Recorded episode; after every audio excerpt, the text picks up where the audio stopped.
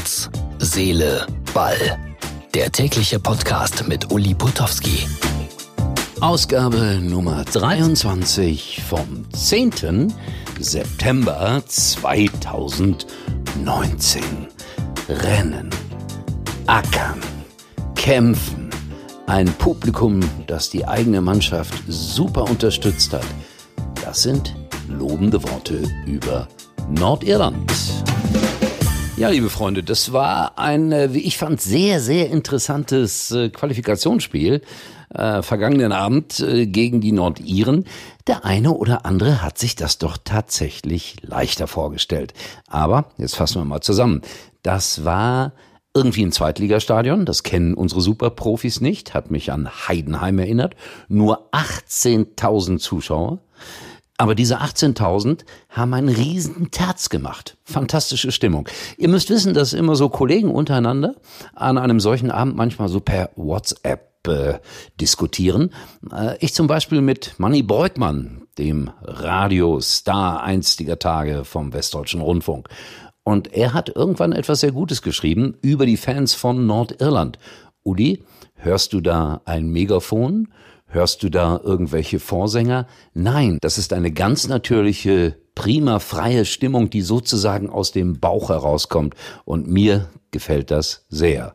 Also dem Manni Breukmann. Ich kann nur sagen, Respekt ging mir auch so.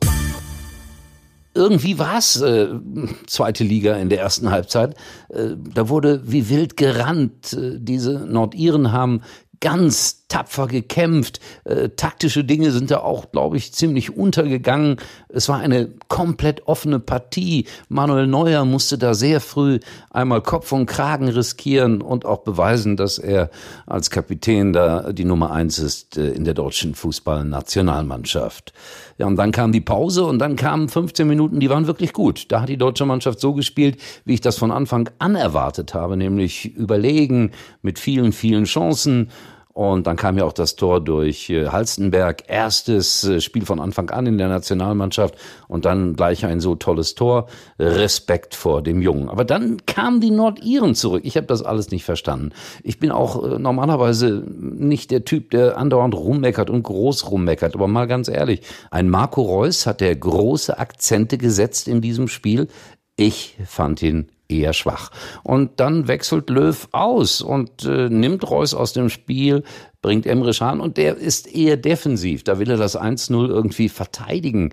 In Nordirland gegen Zweitliga-, Drittligaspieler zum Teil. Und äh, was sagt Joachim nach dem Spiel?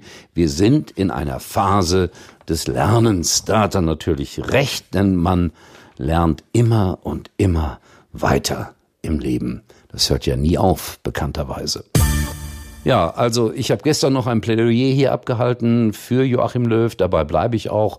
Äh, viele haben ja geschrieben nach dem 2 zu 4 gegen Holland, jetzt ist seine Zeit endgültig abgelaufen.